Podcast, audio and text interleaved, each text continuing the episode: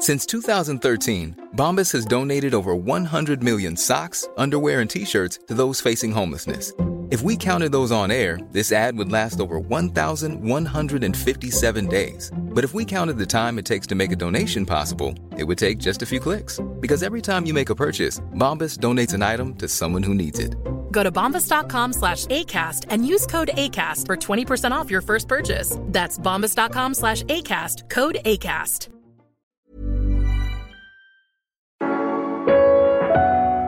Sent qu'il y a un fort engouement, on sent qu'il y a énormément de bouche à oreille, on sent que ça intéresse les médias. Euh, et donc oui, on le sent assez tôt.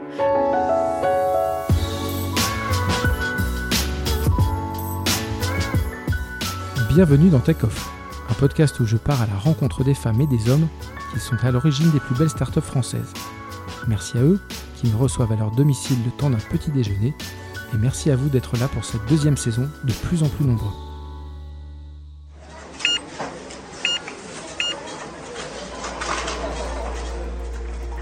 Bonjour, je suis Guillaume Brégeras et ce matin je vous invite à me suivre près de la place Clichy à Paris où nous allons découvrir les coulisses d'une appli qui a déjà séduit 10 millions d'utilisateurs en France. Celle qui me reçoit chez elle ne petit déjeune pas. Pourtant, elle révolutionne la manière dont les Français s'alimentent en leur permettant d'évaluer la qualité des produits en rayon. Julie Chapon, cofondatrice de Yuka, ne s'arrête pas là. Elle vient d'étendre son service aux cosmétiques avec la ferme intention de forcer les industriels à proposer de meilleurs produits. Durant notre conversation, elle évoque la manière dont elle et son équipe ont dû faire face à une hypercroissance inattendue, mais aussi pourquoi elle refuse encore de jouer le jeu des levées de fonds. Désormais en quête d'un business model assurant la pérennité de Yuka, elle reste focalisée sur les besoins exprimés par ses utilisateurs et sur son impact social. Bienvenue chez Julie Chapon. Julie, bonjour. Bonjour. Merci de me recevoir euh, chez toi à Paris. Avec plaisir. Et euh, bah, je, on- je commence toujours ce podcast par euh, la, la question de la routine matinale. Et en, en- en préparant, en, en se confirmant le podcast, tu me, tu me disais que tu ne, finalement, tu n'avais pas de routine matinale. Euh, j'ai pas de routine, c'est-à-dire que effectivement, je, je me lève, je me prépare et je file euh, au, au travail. Euh, je prends pas de petit, je prends pas de petit déjeuner, je fais pas de yoga le matin. Bon, si ça m'arrive de temps en temps en vrai, mais j'ai pas de, non, j'ai pas de vraie routine. Je me prépare le plus vite possible pour être au plus tôt euh, au travail. Et tu ne manges rien. Alors, c'est, est-ce que tu n'as pas trouvé, tu as trouvé aucun produit euh, via Yuka qui, est, qui avait grâce? Euh, en fait, je mange pas. Déjà, c'est une question de temps. C'est vrai que j'avoue que ça me fait gagner un petit peu de temps le matin. Et puis surtout, euh, aussi une autre raison, c'est que c'est. on entend souvent que c'est mauvais de sauter le petit déjeuner. C'est quelque chose qu'on entend quand même assez Mhm. souvent. Et en fait, c'est pas. C'est c'est pas du tout vrai. hein. C'est- c'est- ça peut être tout à fait bénéfique de sauter le petit déjeuner. En fait, ça permet de faire un espèce de micro jeûne, c'est-à-dire de ne pas manger entre la fin du dîner et le lendemain midi suivant. Ça fait un espèce de jeûne de 16 heures, un, un jeûne intermittent. Et en fait, c'est hyper bénéfique parce que ça permet vraiment de laisser ses organes digestifs euh, au repos. Ils sont sollicités toute la journée et de les laisser un peu au repos, de les laisser éliminer toutes les toxines euh, qu'on ingère. Bon, en fait, c'est hyper bénéfique et il y, a- il y a plein de- d'études qui ont montré les, les bienfaits euh, du jeûne, euh, y compris du jeûne euh, intermittent comme celui-ci. Donc, donc voilà, en fait, voilà, c'est un peu une idée reçue qu'il faut manger le matin. Alors, co- comment tu t'en sors? Parce que la vie d'entrepreneur est une vie euh, très euh, mouvementée et, qui demande beaucoup d'énergie. Donc, euh, comment tu t'en sors? Ah bah en fait, euh, c'est- pas de jeûner euh, 16 heures qui, qui euh, ne donne pas d'énergie. Au contraire, euh, manger euh, des céréales le matin ou du pain euh, avec de la confiture, c'est pas ça qui donne de l'énergie, parce un apport de sucre comme ça important le matin, c'est justement ce qui fait que au milieu de matinée, on a un petit coup de barre, un petit coup de mou. euh, euh, c'est vraiment le, le- fait de manger des sucres le matin qui, qui est vraiment mauvais. Donc euh, au contraire, euh, euh, voilà, faire un, un- jeûne comme ça, pas long, euh, moi ça me pose aucun souci. Et alors, comment tu es rentré un peu dans cette, euh, euh, ce- ce- ce- cette préoccupation du bien-être euh, à travers ce que ce qu'on mange. Est-ce que tu as eu des, est-ce que tu as été éduqué comme ça, ou est-ce que tu as rencontré un peu ce sujet au, au fil du temps? Euh, je l'ai rencontré au fil du temps. Alors, je n'ai pas été éduquée à ça. Après, c'est vrai que j'ai toujours eu des parents qui ont fait attention à ce qu'ils nous donnaient à manger, mais comme euh, bon, là, quand même la plupart des gens. Euh, après, moi, j'ai commencé à m'y intéresser un petit peu plus tard, à m'intéresser à, à- la composition idéale d'un repas, aux protéines, aux glucides, à comprendre un petit peu ce que c'était. Mais voilà, c'est pas aller plus loin. Et après, ça s'est vraiment construit au fur et à mesure du projet. Quand j'ai commencé le projet avec François et Benoît, où là, j'ai commencé vraiment à me passionner pour le sujet, à m'intéresser à plein de choses et à découvrir euh, plein de choses. Et alors ce projet, on va en parler un petit peu, mais justement au début de ton de, ta vie professionnelle, tu en étais, tu étais de l'autre côté du spectre, puisque je crois que tu étais stagiaire chez des, des faiseurs d'agroalimentaire. Ouais, j'ai euh, donc euh, moi j'ai c'est vrai que j'ai toujours eu euh, un, attrait pour le milieu de l'agroalimentaire, pour tout ce qui touche à l'alimentation. Et j'ai fait une école de commerce et effectivement j'ai fait un premier stage, donc mes deux stages de césure. J'ai fait un premier stage chez Nestlé et un deuxième stage chez Kraft Foods qui est devenu Mondelez, où j'étais en marketing sur la marque Milka ce qui était quand même assez rigolo. Euh, euh, et, voilà, mais, mais euh, ces deux stages m'ont fait me rendre compte qu'en fait, c'est pas de ce côté-là que j'avais envie d'être. Et, voilà, et donc en fait, après, j'ai complètement abandonné cette idée de travailler dans, dans, dans le milieu de l'agroalimentaire ou en tout cas en lien avec l'alimentation, parce qu'en fait, je me suis dit, bon, en fait, non, c'est pas pour moi. Et voilà, en fait, j'y reviens quelques, quelques années plus tard. Qu'est-ce qui te bloquait à ce moment-là? Est-ce que tu te souviens un peu de, de ces premiers ce premier stage euh, ce, qui, me bloquait, euh, et, pour autant je ne l'ai pas trouvé plus tard dans, mon autre travail, mais euh, c'était le manque de sens. C'est-à-dire que, bah, voilà, surtout en, marketing, on peut vite tourner à des réunions, on passe deux heures à choisir la couleur violette du packaging Milka. Et, voilà, j'avais vraiment le, manque, un gros manque de sens, un, ressenti de manque de sens sur, sur ce travail. Et je me disais que je pouvais quand même mieux investir mon énergie dans autre chose. Bon, il se trouve que j'ai pas, jusqu'à jusqu'à Yuka, je ne l'ai pas mieux investi pour autant. Mais euh, voilà, je me suis dit, je pense que je peux trouver mieux. D'accord. Et ensuite, donc, tu pars euh, dans le conseil, c'est ça? Voilà. Euh, voilà, je pars dans le conseil parce qu'en fait, je sors d'études, je sais pas ce que j'ai envie de faire parce que mes deux stages m'ont pas convaincu. donc, je suis un petit peu perdue et, et puis je me dis, bon, en fait, le conseil, comme ça, je vais voir plein d'entreprises, plein de missions différentes, plein de sujets. Et euh, il y en a bien où euh, ça va me, je vais avoir une révélation et ça va être, euh, ça va être mon truc. bon, il se trouve que j'ai passé cinq ans à me demander quel était mon truc et que j'ai jamais trouvé. Et, voilà, mais. Et pendant ce temps-là, est-ce que tu, tu, tu continues à te à te former entre guillemets sur le sujet de l'alimentation? Est-ce que ça revient ou est-ce que tu en es complètement éloigné à ce moment-là Non, j'en suis assez éloigné. Euh, je, non, j'en suis assez éloigné. Je me dis bah tant pis, j'attends que, que, un sujet euh, dans mon cabinet de conseil me tombe et que j'ai une révélation. Euh, déjà quand même dans le cabinet de conseil, je suis quand même assez attirée par toutes les problématiques d'innovation. ça c'est des problématiques qui me parlent. Malheureusement, j'ai peu j'ai peu l'opportunité de travailler sur ces sujets parce qu'on choisit pas trop ce qu'on fait dans un cabinet de conseil. Voilà, mais, mais non, les sujets en lien avec l'alimentation, je les laisse un peu tomber. Ouais. Et donc à ce moment-là, il y, a un déclic, puisque je crois que c'est un hackathon qui, a, qui, a, qui a l'origine de l'idée d'Uka. Ouais. Euh, raconte-nous un petit peu, parce que c'est à ce moment-là, tu donc, tu étais encore jeune, hein, tu, enfin, même si tu l'es encore aujourd'hui, mais à ce moment-là, tu es très jeune, tu es jeune professionnel, dans le monde professionnel. Et, euh, et, tu te lances dans ce, dans ce hackathon. Et pourtant, euh, c'est pas forcément ce que tu avais euh, imaginé ou la porte d'entrée que tu avais imaginé vers ce que tu fais aujourd'hui Ouais, alors bon, je, je, suis pas si jeune puisque ça fait quand même 5 ans que je suis dans le conseil, donc je, je avoir 28 ans. et effectivement, donc je suis vraiment à un moment où j'ai vraiment envie de partir de ce cabinet. J'ai vraiment envie de faire autre chose et, et, je me suis remise à chercher du travail et je me dis bon, je vais en faisant. Le problème, c'est qu'en faisant mes recherches, je me rends compte que je sais toujours pas ce que j'ai envie de faire. mais voilà, je suis vraiment dans une démarche à ce moment-là de euh, je change, je trouve autre chose, je fais autre chose de ma vie. Euh, et il se trouve qu'à ce moment-là, donc j'ai un, de, euh, un de mes très bons, très meilleurs amis, François, qui en fait s'est inscrit à un hackathon avec son frère parce qu'ils ont commencé à réfléchir à une idée d'objets connectés qui scanneraient des produits alimentaires. Comme ceux qu'on met sur le frigo, qu'on peut avoir. Un objet qu'on met sur le frigo et puis qui scannerait les produits. Et du coup, il me parle de ça, il me dit bah, viens participer avec nous au, hackathon. Et je me dis ah bah c'est marrant parce qu'en plus le hackathon, moi j'en ai quand même beaucoup entendu parler dans mon cabinet de conseil. J'en vends à mes clients. Euh, je sais pas ce que c'est, j'en ai jamais fait. Euh, bon bah allez, euh, j'y vais. Et donc en fait, je passe un week-end euh, avec donc François et son frère Benoît à travailler sur cette idée de projet de scan de produits alimentaires. Et voilà, et c'est vraiment là que j'ai une révélation parce que, bah, parce que déjà je passe un week-end à bosser et je me rends compte qu'en fait, euh, ça peut être sympa de bosser et qu'on peut aimer euh, travailler. Y compris le week-end. Voilà, y compris le week-end. Euh, que voilà les problématiques, que, la problématique me, me, parle vraiment de, de, scan de produits alimentaires pour connaître leur impact sur la santé. Et puis il y a un déclic par rapport à l'équipe, par rapport à François et Benoît, où on se rend compte que tous les trois, bon, en fait, on est hyper complémentaires et qu'on peut hyper bien fonctionner ensemble. Et voilà, il se trouve qu'on gagne ce hackathon et que c'est vraiment ça qui nous, qui nous lance. Et à la fin du hackathon, quand on gagne, on se dit bon ben allez, on y va tous les trois. Mais est-ce que tu vois, est-ce que vous voyez tous les trois déjà les, les challenges qu'il y a à, concrétiser, à rendre cette idée qui est, qui est encore embryonnaire vraiment comme une entreprise pérenne? Ah non, pas du tout. En fait, quand on gagne ce hackathon et qu'on décide de se lancer là-dedans, on décide pas d'en faire une entreprise.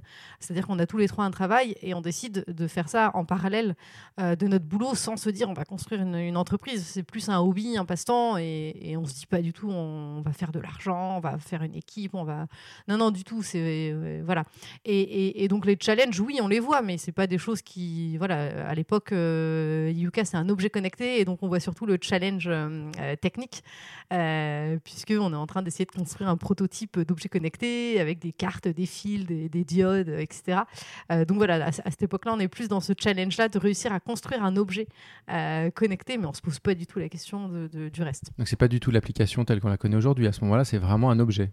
Alors, c'est ce qui est quand même bon, assez rigolo, c'est que c'est un objet connecté, effectivement, mais l'objet, il est connecté à une application. Et en fait, l'application, à ce moment, on l'a quasi déjà développée. Mais euh, on est convaincu que euh, c'est via l'objet connecté euh, qu'on va y arriver. C'est-à-dire que c'est vraiment l'époque, c'était il y a trois ans, hein, c'est vraiment l'époque où on ne fait que parler des objets connectés, c'est la nouvelle révolution. de demain, tous les objets vont être connectés, etc. Et les applications mobiles, au contraire, euh, enfin c'est un peu la fin, quoi. Il y, en a déjà, il y en a trop, et puis c'est la fin. Et donc on se dit, ben non, on va pas sortir une énième application mobile qui va être euh, à, la, fin fond, au fin fond du téléphone, que personne ne va penser à ouvrir. On va faire un objet comme ça quand on rentre chez soi, on le voit, on y pense, euh, voilà. Et donc on, voilà, on reste sur quand même sur cet objet d'idée d'idée d'objet connecté pendant bien quatre mois, ouais. Ah oui, quand même. Ouais. Et l'objet, on peut le voir encore, il est je, je, pense pas qu'on ait gardé le circuit et, le, et, les fils, etc. Ça, je pense que c'est parti à la poubelle. Mais on a une vidéo du pitch du hackathon où on voit François faire la démo avec l'objet connecté. Euh, et, euh, et, non, et on a gardé des espèces de prototypes 3D euh, qu'on avait fait faire à des, amis qui travaillaient là-dedans et qui nous avaient fait des espèces de prototypes 3D pour essayer de voir à quoi ressemblerait l'objet connecté. Alors, qu'est-ce qui fait la balance entre cette conviction profonde que c'est l'objet, ça va passer par l'objet, et finalement de vous euh, retourner vers l'appli et, de vous lancer là-dedans alors ça, c'est euh, ce qui fait ça, c'est euh, un truc qui, qui, nous a toujours suivi par la suite, c'est les retours des utilisateurs, des, utilisateurs potentiels à l'époque. à chaque fois qu'on parle du projet, puisqu'on parle très tôt du projet. Hein. je sais qu'il y a plein de gens qui qui évitent de parler du projet parce qu'on a peur qu'ils ont peur qu'on leur pique l'idée, etc. Nous, au contraire, très tôt, on a parlé du projet à tout le monde. On a même fait un site web très tôt alors qu'on n'avait même pas l'application, etc. Et à chaque fois qu'on parle du projet et de l'objet connecté, les gens nous disent c'est cool votre truc. Par contre, l'objet, euh, bah déjà c'est trop tard parce qu'il euh, il est sur le frigo, on rentre de course, c'est trop tard. En plus, bah, ça va coûter cher. Moi, je ne me vois pas mettre 100 balles euh, à la FNAC pour acheter un objet connecté. Et puis, bah, du coup, vous vous coupez aussi de beaucoup de monde. C'est-à-dire que vous voulez rendre l'information plus accessible, mais en fait, vous la rendez pas plus accessible parce que ça coûte cher. Euh, donc voilà, quand on a un, deux, trois retours comme ça, 10, 15, 20, on se dit, bon, ok, euh, si tout le monde nous fait ce retour, il y a un moment, faut peut-être écouter ce qu'on nous dit. Euh, et donc voilà, et donc bah, c'est vraiment les retours des personnes à qui on en parle et des potentiels utilisateurs. Et, d'ailleurs, quand on a gagné le hackathon, la personne qui nous a remis le, prix du hackathon a dit, Yuka, voilà, très bonne idée, avec ou sans objet. Voilà. et, donc voilà, c'était un peu aussi voilà, prémonitoire. Mhm. Et, et voilà, c'est quelque chose qui nous a suivis puisque maintenant les, les utilisateurs et leurs retours, c'est vraiment ce qui drive complètement la stratégie de Yuka. D'accord. Et à ce moment-là, vous êtes euh, tous les trois pas encore à plein temps sur le projet. Et toi, tu décides euh, de démissionner Tu quittes euh, ton cabinet de conseil tout de suite ou tu attends encore un peu? Alors, je démissionne au mois de juillet et je termine au mois d'octobre. Donc, il se passe quand même ouais, presque un an. Euh, la démission, euh, le déclic, ça a été, parce qu'encore une fois, hein, jusqu'à là, on avait vraiment l'objectif de faire un hobby, un passe-temps, mais pas, une entreprise. Euh, on participe à un programme qui s'appelle Ticket for Change avec François. Ticket for Change, c'est un programme d'accompagnement de personnes qui veulent entreprendre de manière positive, c'est-à-dire faire un projet d'entreprise à impact positif pour la société. Et en fait, c'est en participant à ce programme qu'on a vraiment le déclic de se dire, en fait, on se retrouve avec 50 autres entrepreneurs qui veulent résoudre des problèmes de société. En fait, on se rend compte qu'ils ont tous pris des risques pour monter leur projet. C'est-à-dire qu'ils ont arrêté de, travailler, ils ont mis de l'argent de côté, ou alors ils ont complètement réduit leur niveau de vie. Mais en tout cas, ils sont tous à plein temps sur leur projet et, ils, ont, se sont donné les moyens. Et nous, on est là avec notre, notre boulot à côté et notre salaire confortable à la fin du mois, à faire ça le soir et le week-end. Et on se dit, bon, bah bon, il y a un moment, soit on prend des risques et on y va et on se lance, soit on arrête, mais je veux dire, on va pas continuer à faire ça à moitié, ça n'a aucun sens. Et donc voilà, et donc c'est un déclic, et donc moi je, démissionne. Euh, François, lui, euh, il se met, euh, enfin, vu qu'il gérait une agence web, bah, il, il, arrête, mhm. il arrête plein de clients, et voilà. Et puis Benoît, lui, bon, il a des enfants, c'est plus compliqué, donc il passe à mi-temps à son travail. D'accord. Et à ce moment-là, comment réagit ton entourage? Parce que tu étais en situation confortable, tu te lances dans l'entrepreneuriat, même si c'est un peu en vogue depuis quelques années, ça doit, ça doit un peu. Euh, ouais, alors mes parents, euh, c'est compliqué. Euh, donc j'avais évidemment commencé à un peu leur mettre quelques informations pour qu'ils comprennent qu'il y a un moment, ça allait peut-être se passer. et je me souviens que je leur avais dit, bah voilà, je vais, je vais sûrement travailler que sur, enfin, sur Yuka. Et puis ils m'avaient répondu, mais, mais qu'est-ce que tu vas faire comme vrai travail à côté? Donc voilà. et c'est voilà, c'était très mal passé parce que bah voilà, parce que j'étais dans le conseil, que j'avais fait des études, que j'avais un bon salaire, et puis de me retrouver à faire ça, voilà.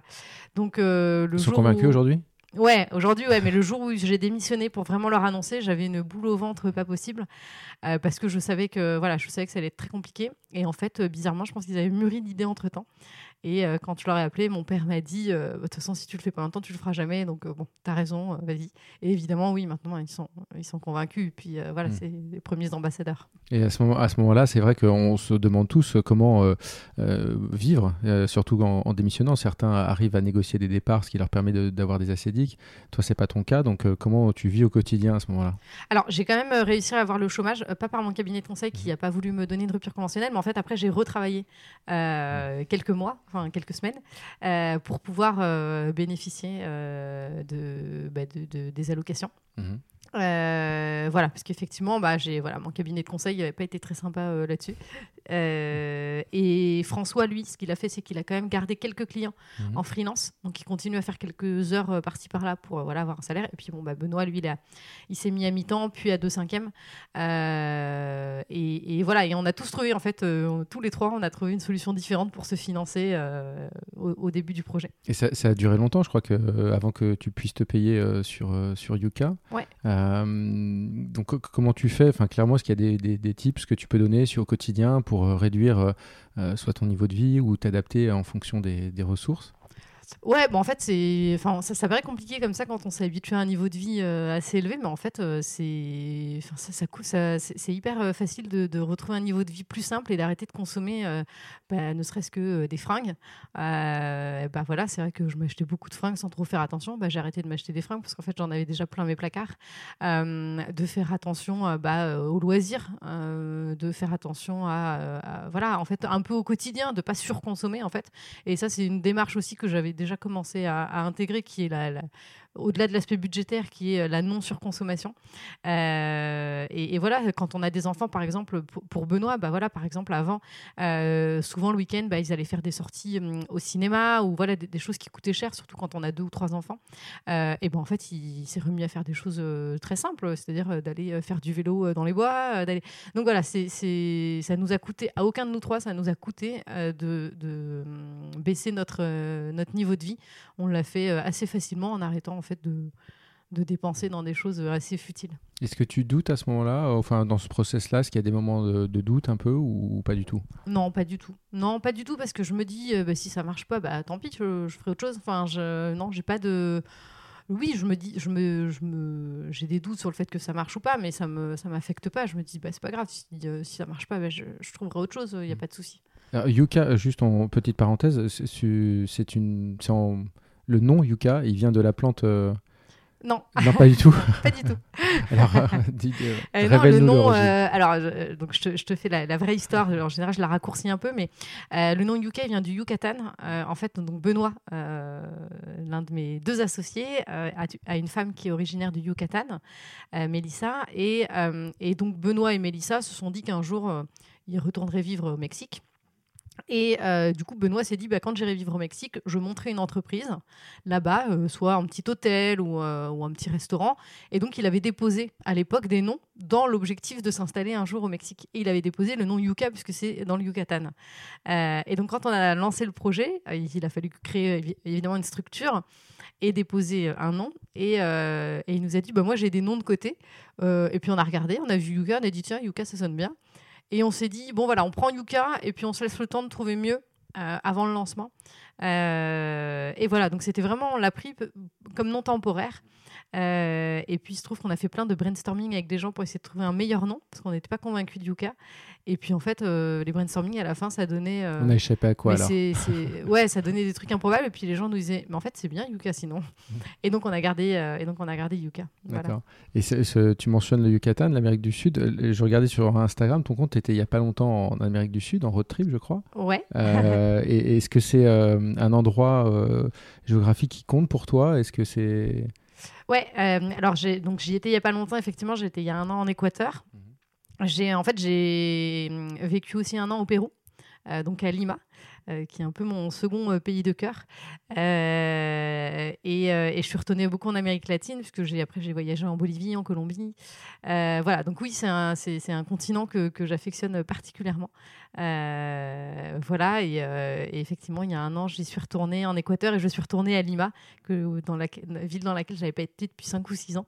voilà, retrouver d'anciens, d'anciens amis. Et c'est compatible le voyage avec la vie d'entrepreneur euh, oui, alors après, c'est vrai que les deux premières années, euh, j'ai pas fait de gros voyages euh, ni de grosses vacances. Maintenant, là, ça devient plus facile. Après, je pense que c'est voilà, à chacun de, faire comme il le souhaite et de s'adapter. C'est pas deux semaines de vacances sur un projet qui va faire planter dans tous les cas l'entreprise. Donc, à un moment, il faut aussi se donner les moyens de, de, de lâcher et de partir. mais oui, pour moi, c'est tout à fait compatible. Et en vrai, j'aurais pu partir la première année, je l'ai pas fait parce que j'étais à fond et que j'avais pas envie de partir.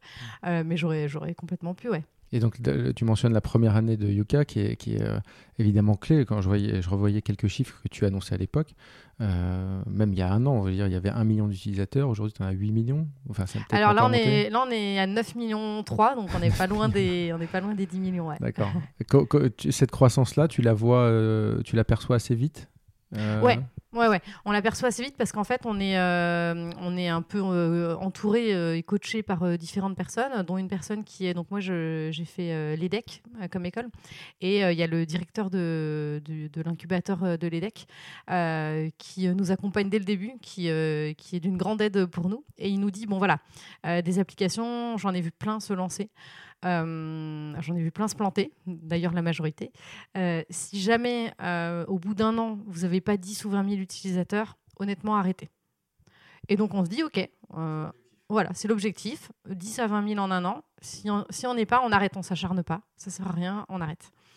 et il se trouve qu'on lance l'application uniquement sur iPhone dans un premier temps, qui n'est pas la majorité du marché, hein, qui est plutôt 30, ça doit être 30, entre 30 et peut-être 40% du marché, mais pas plus. Et juste sur iPhone, au bout de six mois, on est à 100 000. Et donc, voilà, on, sent que, voilà, que le truc, euh, on sent que quelque chose se passe, on sent qu'il y a un fort engouement, on sent qu'il y a énormément de bouche à oreille, on sent que ça intéresse les médias. Euh, et donc, oui, on le sent assez tôt. Alors après, effectivement, la croissance, elle est exponentielle, hein, puisqu'on passe les 100 000 à 6 mois, et au bout d'un an, on est à 1 million. Et là, bah, un peu plus d'un an plus tard, on est à presque 10 millions. Mais, mais du coup, on le sent assez vite dès le début, parce que c'est vrai que pour une application, d'avoir 100 000 sur une seule des deux plateformes en six mois, c'est quand même quelque chose d'assez d'assez rare, ouais. Et sur les premiers, euh, les premiers éléments de, de l'appli, est-ce que tu as changé des choses en cours de route ou Parce qu'il faut adapter la croissance, une vitesse pareille, c'est assez rare. Euh, donc, euh, est-ce que tu adaptes des choses? Alors, l'application en elle-même, elle a peu évolué, sauf qu'on a quand même lancé les cosmétiques entre-temps, mais sinon, ce qui était à la base a peu évolué. ce qu'on a dû beaucoup adapter, c'est l'infrastructure et notamment le back-end. Donc, le back-end, c'est toute la partie qu'on ne voit pas qui gère la base de données, puisqu'on a aujourd'hui une base de données de 600 000 produits. à gérer. Euh, et c'est cette base de, de données-là qu'on est, euh, ce back-end qu'on est obligé d'adapter parce qu'en fait, euh, on se rend compte que, par exemple, quand on a un passage média, mhm. bah, en fait, notre infrastructure, elle ne tient pas. Donc, tu t'en souviens de la première fois, justement, la première fois où ça crache? Ah ouais, ouais, ouais bah, en fait, à, quasi chaque passage média un peu important, donc une grosse radio, une grosse télé, l'appli, elle plante, en fait. et on n'est on n'est pas en mesure de faire quoi que ce soit. C'est-à-dire qu'il n'y a pas de question d'augmenter le nombre de serveurs ou quoi que ce soit. C'est juste que notre infrastructure, elle n'est pas adaptée à des pics comme, ce, comme ceci. Donc en fait, c'est hyper frustrant pour nous parce qu'à la fois, on a des super passages médias euh, qui nous permettent de nous faire connaître, mais en fait, euh, les gens qui essayent de télécharger l'application à ce moment-là, en fait, elle marche pas l'appli. Donc les gens se disent, bah, c'est pourri ce truc. Donc, euh, donc voilà, donc on est obligé d'adapter ça. mais du coup, c'est une bonne chose hein, en fait, parce que du coup, cette croissance fait qu'on s'adapte très vite et qu'on qu'on fait évoluer très vite aussi toute cette infrastructure. Et voilà, et on reconstruit ce, de zéro quasi ce, ce back-end, cette base. Et vous êtes toujours tous les trois à ce moment-là ou vous avez déjà commencé un peu à recruter? On est toujours tous les trois. On a commencé à recruter des stagiaires. Donc on a une première mhm. stagiaire qui nous rejoint et ensuite on a deux stagiaires. Euh, qui, qui, nous aident. Euh, elle m'aide euh, beaucoup sur un gros sujet qui est le service client. Mhm. client, même si ce pas des clients puisqu'ils ne payent pas vu que l'application est gratuite. Mais on reçoit énormément, énormément de retours de nos utilisateurs depuis le début. Et au début, c'est moi qui, voilà, qui réponds à tout le monde. Et puis en fait, au bout d'un moment, quand je reçois 300 euh, messages par jour, je ne peux plus gérer toute seule. Et puis j'ai plein d'autres sujets à gérer. Mhm. Donc voilà, elle m'aide beaucoup là-dessus. Elle m'aide aussi sur la com, etc. Donc voilà, au début, on est encore tous les trois et avec deux stagiaires. Et à ce moment-là, tu es à la station F, c'est ça? Enfin, L'équipe est installée à la station F encore ou pas? Alors au tout début, euh, l'équipe est installée dans les, dans les bureaux de mon ancien cabinet de conseil, qui bon, qui n'a pas voulu euh, accepter de me donner une rupture conventionnelle, mais qui a quand même accepté de nous donner des bureaux. Euh, et donc on est à la défense, donc c'est assez marrant parce que moi je quitte mon boulot et en fait je, quitte mon boulot le vendredi et en fait le lundi suivant je reviens au même endroit en fait, mhm. mais c'est juste que j'ai plus la même casquette. donc on est hébergé là pendant pendant quand même bien six mois, mhm. et ensuite effectivement effectivement, on entre à la station F le jour de l'ouverture euh, de la station F. Mhm. Euh, donc en juillet 2017. Euh, et on y reste un an. là jusqu'au mois de jusqu'au mois de juillet 2018. Et quel souvenir tu en as? Je, crois que tu es contente de ce passage-là, mais aussi avec un regard un peu critique? Euh, ouais, non, je suis, je suis super contente parce que la station F, c'est quand même un endroit assez incroyable, ne serait-ce que, que euh, esthétiquement. Euh, et, c'est un cadre de travail génial, hein, surtout que nous, on arrivait de la défense, d'une tour de la défense. Donc, clairement, enfin, pour nous, c'est la révolution. en plus, on vit bah, les tout premiers jours, les toutes premières heures de la station F. Donc, c'est vraiment génial. c'est un lieu qui est hyper inspirant et on s'y sent vraiment bien pour bosser. après, bah, quand on arrive à la station F, on est trois. quand on la quitte, on est 6. Euh, et en fait, à partir de 5-6, on commence à sentir les limites. C'est-à-dire qu'on n'a pas d'endroit à nous pour se réunir, pour faire des points. Il n'y a, pas, a pas beaucoup de salles de réunion. Euh, c'est difficile de créer une vraie culture d'entreprise parce qu'on est baigné au milieu de, plein d'autres entreprises. Euh, donc voilà, c'est très très bien au début, c'est très très bien quand on n'est pas nombreux. Et puis après, en grandissant, c'est quand même plus très adapté. Et à ce moment-là, j'imagine que les, investisseurs commencent un peu à faire euh, la danse du ventre, euh, puisque ça, commence à savoir que Yuka euh, marche très bien. Il y a très très peu d'exemples, on l'a dit, d'applications, notamment françaises, grand public, qui fonctionnent. comment tu les accueilles? Comment tu les gères à ce moment-là? Euh, alors c'est vrai que depuis, euh, depuis assez longtemps, euh, on a effectivement beaucoup de demandes d'investisseurs, d'investisseurs qui nous contactent. Après, nous, on n'est pas dans une optique de faire une levée de fonds, donc je leur dis tous que non. Et après, on commence à se dire que la levée de fonds, finalement, si on veut accélérer un peu la croissance, parce qu'en fait, la croissance est tellement forte qu'on a du mal à gérer. Et pour pouvoir gérer, bah, il faut pouvoir être plus nombreux, il faut pouvoir recruter. Et pour pouvoir recruter, bah, voilà, il nous faut des sous. et à ce moment-là, l'appli est toujours gratuite, il n'y a pas de business derrière. Exactement, l'appli est gratuite et en fait, on a un choix à faire qui est soit on les cosmétiques en mode payant, et c'est notre business model, et on se rémunère comme ça. Soit on lance les cosmétiques en gratuit, mais on fait une levée de fonds. Et le choix s'est fait euh, parce que Yuka, depuis le début, notre objectif, c'est de maximiser notre impact social. C'est-à-dire le plus gros impact possible positif sur la société. Et on se dit, si on met les cosmétiques en payant, euh, ça va couper l'accès à toute une partie de la population. Et donc, en fait, on maximise pas notre impact social. Donc, tant pis, on fait les cosmétiques gratuitement. On fait une levée de fonds, même si on n'a pas très envie d'en faire une.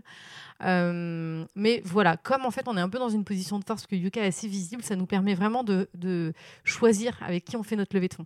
C'est-à-dire que déjà on ne prend pas de fonds d'investissement. Euh, pour ne pas avoir de contraintes de rentabilité, etc. Euh, on ne choisit que des business angels, des gens qu'on connaît déjà en fait un peu parce que c'est des entrepreneurs comme nous qui sont passés par là avant nous. Et puis, tu peux en citer un ou deux? Ouais, bah, dans les entrepreneurs, il y a, y a Guillaume Gibaud de, du slip français, il y a Céline Lazorte de Litchi, il y a Hugo Salé de Pumpkin, il y, a Damien Morin de Save. voilà, donc c'est des, des, entrepreneurs que j'ai déjà en fait en général rencontrés etc., avec qui on s'est bien entendu, qui ont, qui, ont aimé le projet. Et voilà, c'est des entrepreneurs qui investissent dans Yuka, pas pour qu'on fasse un x10 euh, dans trois ans et qui vont nous pousser à, rentabiliser au maximum, mais c'est vraiment juste des gens qui croient dans le projet et qui vont nous laisser un peu euh, euh, gérer notre truc de manière assez indépendante et libre. Mais à ce moment-là, tu, encore une fois, les, fonds sont, j'imagine, très présents. comment tu les, enfin, tu les conduits de manière un peu ferme ou tu te dis un jour peut-être que ça peut être un, un moyen justement d'accélérer encore plus vite et tu gardes l'idée euh, dans un coin de ta tête? Euh, la, plupart, je leur dis bah non, enfin non, c'est pas du tout euh, l'état d'esprit de Yuka. J'en rencontre un ou deux qui ont quand même une, poche réservée au projet à impact social et, pour lesquels je me dis ça peut être intéressant parce qu'ils ne travaillent pas forcément de la même manière. Je les rencontre, mais je me rends compte qu'effectivement c'est pas du tout, c'est pas du tout aligné avec nous ce qu'on veut. et donc et donc voilà, au bout d'un moment non non, je dis hmm. non. Après le voilà et la, seule structure qu'on rencontre mais qui, n'est pas qui n'est pas un fonds, c'est une structure qui s'appelle Investir et plus qui est une structure qui investit dans des projets euh, à impact mmh. social. Euh, ah oui, on a aussi, euh, on a aussi Kima mmh. de Xavier Niel. Mais voilà, c'est un peu business angel. voilà, plus, ça se rapproche plus d'un business angel. Et voilà. Et en fait, nous, la, levée de fonds, on l'a fait dans des conditions où on dit, on dit aux investisseurs potentiels qu'on rencontre, on dit voilà, nous, c'est comme ça aujourd'hui. Nous, on ne veut pas créer de board déjà, parce qu'on veut rester maître des décisions. Euh, parce que Yuka, bah, c'est nous qui le connaissons mieux que personne. Alors, on est tout à fait OK pour prendre des conseils, etc. Mhm. Mais on ne veut pas qu'il y ait des personnes. vous investissez, mais vous n'avez rien à dire.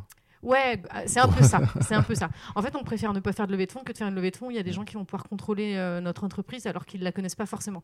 Moi, jamais je me permettrais d'aller, euh, même en étant entrepreneur, d'aller donner, prendre des décisions dans une entreprise dans une autre entreprise que je connais à peine en fait. Mm. je, ne baigne pas dedans au quotidien euh, voilà. Et donc euh, voilà. Donc elle se fait comme ça la levée c'est à dire qu'il y a que des personnes les personnes qui nous suivent ce sont que des personnes qui sont ok avec ça avec, ok avec le fait de euh, ne pas avoir de pouvoir de décision sur voilà la stratégie de l'entreprise. Et très clairement moi je leur dis voilà nous, Yuka, euh, on ne veut pas euh, faire une, croissance euh, financière, on veut faire une croissance d'impact social. et donc, si vous venez avec nous pour qu'on revende dans trois ans et faire un x10, ça n'arrivera pas. Ça n'arrivera pas. Donc, voilà. Donc, en fait, Sachez-le. Voilà. Donc en fait, ça fait une sélection, euh, ça fait une sélection naturelle. Nous, on n'a absolument pas euh, pour projet de revendre l'entreprise. On n'a pas l'intention non plus de faire une seconde levée de fonds. Mhm. Euh, voilà. Et ça, ils le savent dès le début. C'est-à-dire qu'on est hyper transparent là-dessus. Et donc ceux qui nous suivent, en fait, ça permet vraiment que, de sélectionner des personnes qui nous suivent, qui croient vraiment dans le projet, dans le fond du projet. Euh, et ça, c'est hyper important euh, pour nous. À ce moment-là, donc, euh, tu comprends quand même qu'il faut que, trouver une, certaine forme de rentabilité pour que le projet soit pérenne.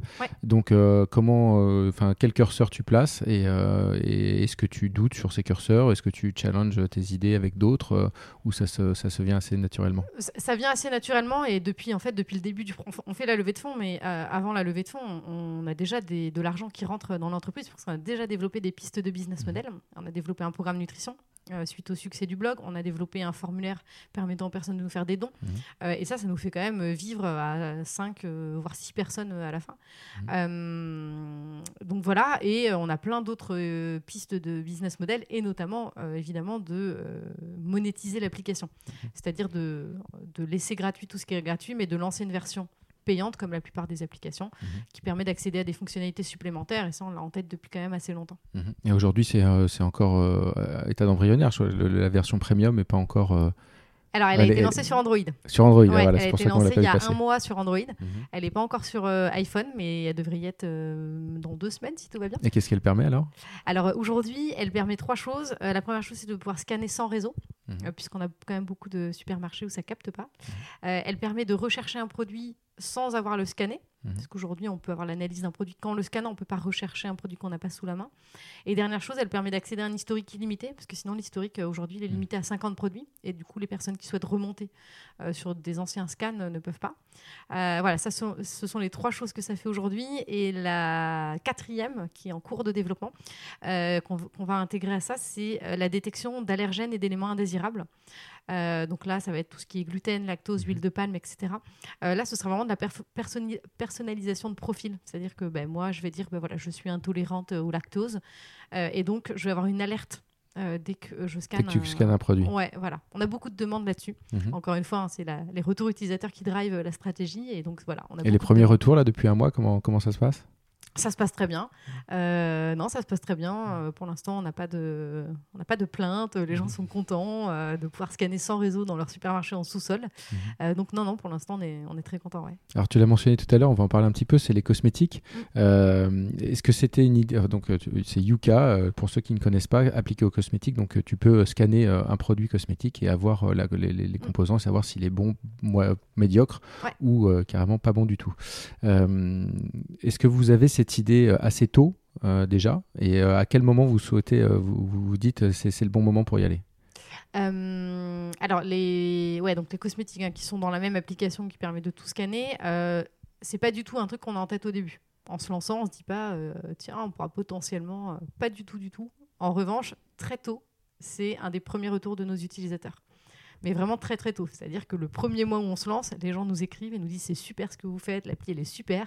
Ce serait quand même hyper cool que vous fassiez la même chose pour les cosmétiques parce que là c'est hyper compliqué aussi. Et donc voilà. Et là, on, on reçoit, mais vraiment euh, des dizaines, des dizaines, des dizaines de retours là-dessus. Maintenant, bah, c'est un chantier qui est énorme parce qu'en fait, c'est quasi, euh, quasi reconstruire une appli, même si on utilise la même structure. C'est reconstruire tout un, tout un truc. Donc, euh, donc euh, on se dit d'abord, l'objectif numéro un, c'est que euh, l'application soit euh, stable, qu'on arrive à gérer la croissance, à absorber la croissance, Mhm. etc. Ça, c'est l'objectif numéro un. Et une fois qu'on arrive à ça, on se lance sur le projet euh, des cosmétiques qu'on sort du coup en juillet euh, 2018. euh, juillet 2018 euh, 2010 ouais c'est ça ju- juillet Ça juin juillet an. 2018 Mhm. Donc voilà c'est c'est un projet qui nous a pris du temps mais vraiment c'était le retour numéro un de nos utilisateurs depuis quasi le début du projet Et, et, euh, pourquoi les cosmétiques? Enfin, Donc c'est eux qui le demandent, mais est-ce Oui. que tu avais euh, d'autres euh, choses? Est-ce que ça peut être les vêtements qu'on porte Notamment, on parlait des bébés, ça peut être ça? Est-ce qu'il y a d'autres pistes? Euh, Aujourd'hui, euh, donc nous vraiment, on se base que sur la sur la demande des utilisateurs, c'est-à-dire qu'on va pas se lancer sur un truc où on sent pas de vraie demande. Mhm. Donc ça, c'était la demande. C'est quand je dis cosmétique, c'est cosmétique produits d'hygiène. hein, ça va être tout ce qui est de shampoing, gel douche, etc., dentifrice. Euh, Aujourd'hui, la demande qu'on a, c'est pas en projet, mais la demande qu'on a le plus, c'est surtout sur les produits d'entretien. Alors, on a beaucoup de demandes sur les produits d'entretien, euh, Mhm. produits ménagers, Euh, et on a aussi beaucoup de demandes sur les produits pour animaux, pour chats, pour chiens, etc. Mhm. Maintenant, ces deux sujets-là, pour l'instant, c'est pas en projet. C'est-à-dire qu'on a déjà beaucoup, beaucoup de choses à faire là euh, avec, euh, avec les cosmétiques et l'alimentaire, donc c'est pas pour tout de suite. D'ailleurs, sur les cosmétiques, euh, on me dit, certaines personnes aux échos me disent que désormais, certains gros acteurs euh, soumettent leurs produits avant de les mettre sur le marché à Yuka pour savoir quelle va être la note. Est-ce que c'est vrai ça? Est-ce que vous avez réussi à avoir ce pouvoir-là? Ouais, c'est vrai, c'est vrai, pas que sur les cosmétiques, c'est vrai sur l'alimentaire Ouais. euh, aussi et sur les cosmétiques. Euh, C'est-à-dire qu'effectivement, on a des plein de marques qui nous contactent et qui nous disent bah voilà, je suis en train de développer une nouvelle gamme ou je suis en train de voir la composition de tel produit. Euh, et elles nous envoient les compositions en amont pour qu'on leur dise bah voilà, non, ça va pas être bon parce que vous avez mis tel ingrédient qui est hyper controversé ou parce que le taux de sel ou parce que voilà, ouais, ça de plus en plus, ouais. Et donc, euh, vous vous êtes pas dit à un moment donné, euh, faut les faire payer ou parce que c'était un peu le- le- la, la question souvent qui revient, c'est est-ce que Yuka est indépendant? Donc là, Ouais. tu l'as expliqué, c'est le cas. Ouais. Mais euh, je crois qu'il y avait des, des- des modèles de business à un moment donné qui étaient- que vous aviez évalués pour faire payer euh, les marques. En fait, c'est un sujet hyper délicat parce que, à la fois, euh, bah, pour nous, si on veut maximiser notre impact, bah, c'est hyper intéressant pour nous euh, de pouvoir effectivement aider les marques à faire des meilleurs produits et donc de répondre à, à ces interrogations, etc. Maintenant, effectivement, si on le fait gratuitement, bah, nous, ça nous coûte. C'est-à-dire que voilà, on n'est pas non plus euh, des, des- voilà, des, des- des bénévoles au service des industriels. Donc voilà, aujourd'hui, c'est quelque chose qu'on fait gratuitement. Mhm. Euh, maintenant, effectivement, on se pose la question de voir si on va pas, vu qu'on reçoit de plus en plus de demandes et que ça nous prend quasi une personne à plein temps, c'est énorme pour nous, hein, euh, une personne à plein temps euh, avec les revenus quand même limités qu'on a. voilà. Donc, on est quand même en train de se poser la question de, oui, est-ce qu'on fait payer cette analyse aux marques sachant que bon, euh, ça, n'impacte pas l'indépendance dans la, dans la mesure où en fait ça n'intervient pas sur la notation et sur les recommandations des produits, qui est le cœur de l'appli.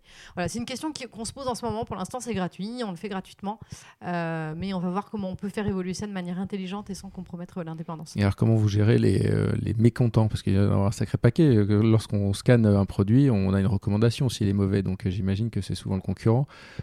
comment vous gérez ça? Euh, alors, sur les, non, sur les recommandations, ils se plaignent pas trop parce que c'est pas forcément concurrent. C'est-à-dire qu'il y a des marques où, en fait, dans une même gamme, ils vont avoir euh, le produit classique et puis le, le, produit moins salé ou le produit sans nitrite. Ou, voilà. Donc, c'est pas forcément des recommandations d'une marque différente parce que souvent, les gammes sont assez larges. Euh, et, du coup, non, ils se plaignent, ils se plaignent pas trop, en fait. Je pense que les marques, elles ont vraiment pris conscience qu'en fait, elles ont plutôt que de se plaindre intérêt à juste améliorer leurs produits, en fait. donc, donc, non, ça se passe relativement bien. On a quand même des échanges assez cordiaux avec les marques et les groupes euh, agroalimentaires et cosmétiques. Est-ce que tu as en tête un produit, euh, soit alimentaire ou, euh, ou cosméto, qui aurait, dont la composition aurait évolué grâce à Yuka? Alors, des produits dont la composition a évolué, que ce soit alimentaire et les cosmétiques, on en a vu passer plein. maintenant, bien évidemment, il n'y a aucune marque qui aujourd'hui a, enfin quasiment pas de marque qui aujourd'hui disent publiquement, bah oui, ça a changé à cause ou grâce à Yuka. Mhm. Euh, les marques aujourd'hui, quand elles sont interrogées sur le sujet, elles disent non, mais oui, ça, a joué, mais on y pensait déjà avant et on avait déjà commencé à travailler sur le sujet avant, parce qu'évidemment, ce serait un aveu de faiblesse de dire bah mhm. oui, euh, Yuka nous a montré que euh, on faisait mal et, et, on a changé. Donc voilà, donc évidemment qu'on a joué un rôle. Maintenant, aujourd'hui, je peux pas dire c'est grâce à nous, puisque il faudrait que la, marque elle-même le dise, mhm. ce qui n'est pas le cas aujourd'hui. Euh, tu parlais de vouloir changer la société, donc euh, c'est le cas aujourd'hui en France, c'est le cas maintenant en Belgique, puisque Yuka s'est lancé en Belgique. Euh, quelles sont les limites? Où est-ce que jusqu'où tu peux imaginer emmener cette application?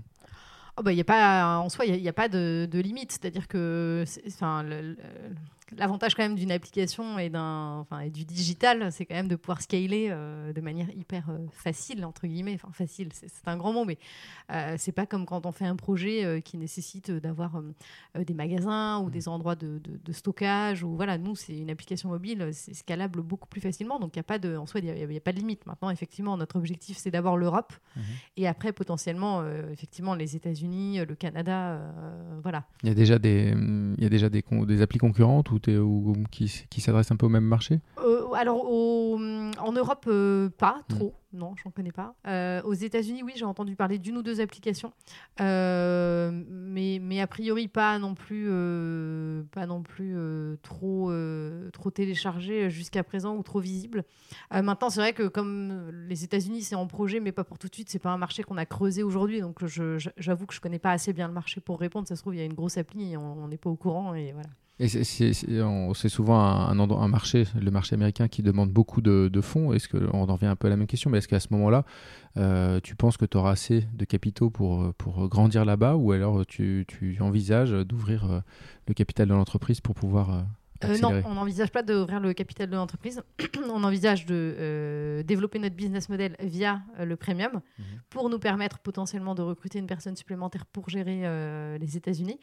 mais encore une fois, voilà, enfin, je veux dire d'un point de vue purement technique, ouvrir l'appli aux États-Unis, c'est juste cliquer sur un bouton dans l'App Store et le mm. Play Store pour ouvrir l'application. Maintenant, effectivement, ça a plein d'autres implications. Il hein. faut gérer euh, la langue, il faut gérer euh, euh, des réglementations qui sont potentiellement différentes, etc. Mais non, on n'a pas pour objectif de, de, faire une seconde levée pour pouvoir s'ouvrir aux États-Unis. Et si aller aux États-Unis doit nécessiter une seconde levée, on n'ira probablement pas. D'accord, tu préfères ne pas euh, croître, faire croître l'entreprise ou Yuka plutôt que d'ouvrir le capital bah, En fait, si on n'arrive pas à aller aux États-Unis sans faire de levée, ça veut dire que notre business model euh, en Europe, on n'a pas réussi à faire un business model euh, suffisamment puissant et rentable mmh. pour gérer les États-Unis. Donc si on n'a pas réussi à le faire à, l'échelle de l'Europe, on n'arrivera pas à le faire à l'échelle mondiale. Et c'est les levées de fonds, c'est bien un moment, mais mais il y a surtout un moment où il faut arriver à être euh, autonome financièrement. Et on n'a pas envie de vivre d'injections de, financières d'investisseurs. Mmh. Donc si on n'a pas réussi à être rentable et avoir un business model qui nous permet de gérer nous-mêmes les États-Unis sans faire de levée, bah, c'est qu'on aura, qu'on aura échoué un peu aussi. Dans, ce milieu des startups, on doit te regarder avec des yeux ébahis sur, sur, cette question. La plupart passent leur temps à, essayer de lever des fonds.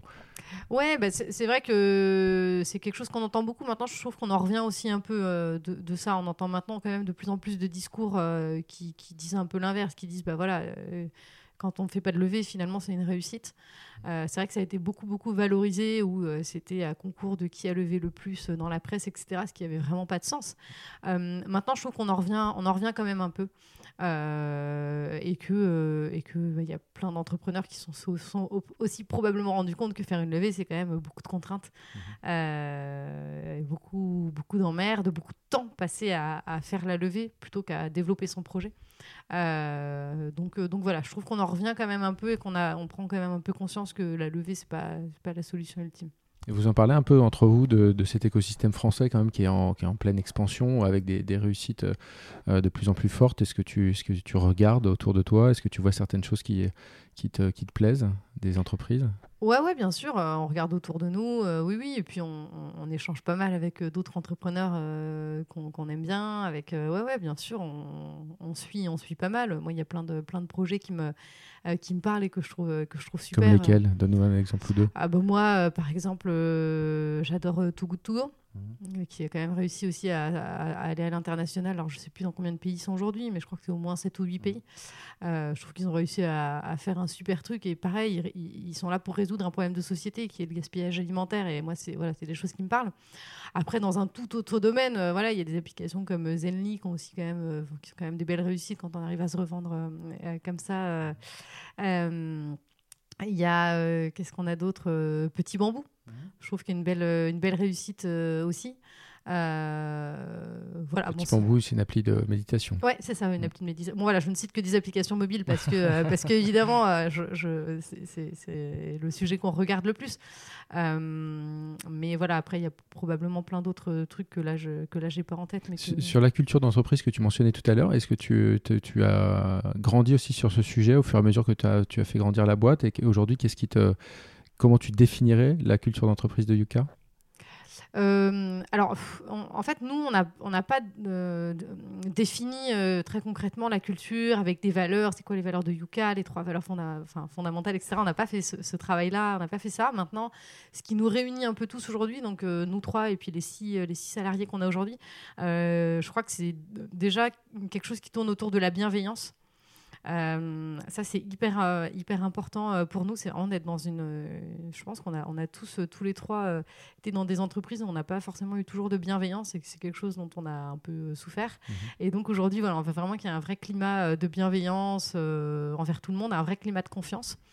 Voilà. Et après, ce qui nous, ce qui nous réunit aussi, c'est vraiment la, mission du projet. Hein. C'est vraiment bah, de changer le monde, hein, de, contribuer à changer le monde. Ça, c'est aussi un truc qui nous, qui nous réunit tous. C'est-à-dire qu'il n'y a personne qui est là juste parce que euh, Yuka, c'est un peu euh, visible en ce moment et que du coup, c'est cool de travailler à Yuka. Non, c'est vraiment des gens qui sont, euh, qui sont vraiment touchés par le projet. et ça, c'est hyper important pour nous. Et une, dernière question sur, sur l'avenir. donc Yuka prend ton temps, évidemment, j'imagine, complètement. Mais est-ce que tu as d'autres envies déjà? Est-ce que tu peux t'imaginer dans l'après Yuka? Pas du tout. non, pas du tout. Là, je j'ai pas du tout euh, été au bout de ce que je peux faire à Yuka. Le projet est encore euh, en plein développement.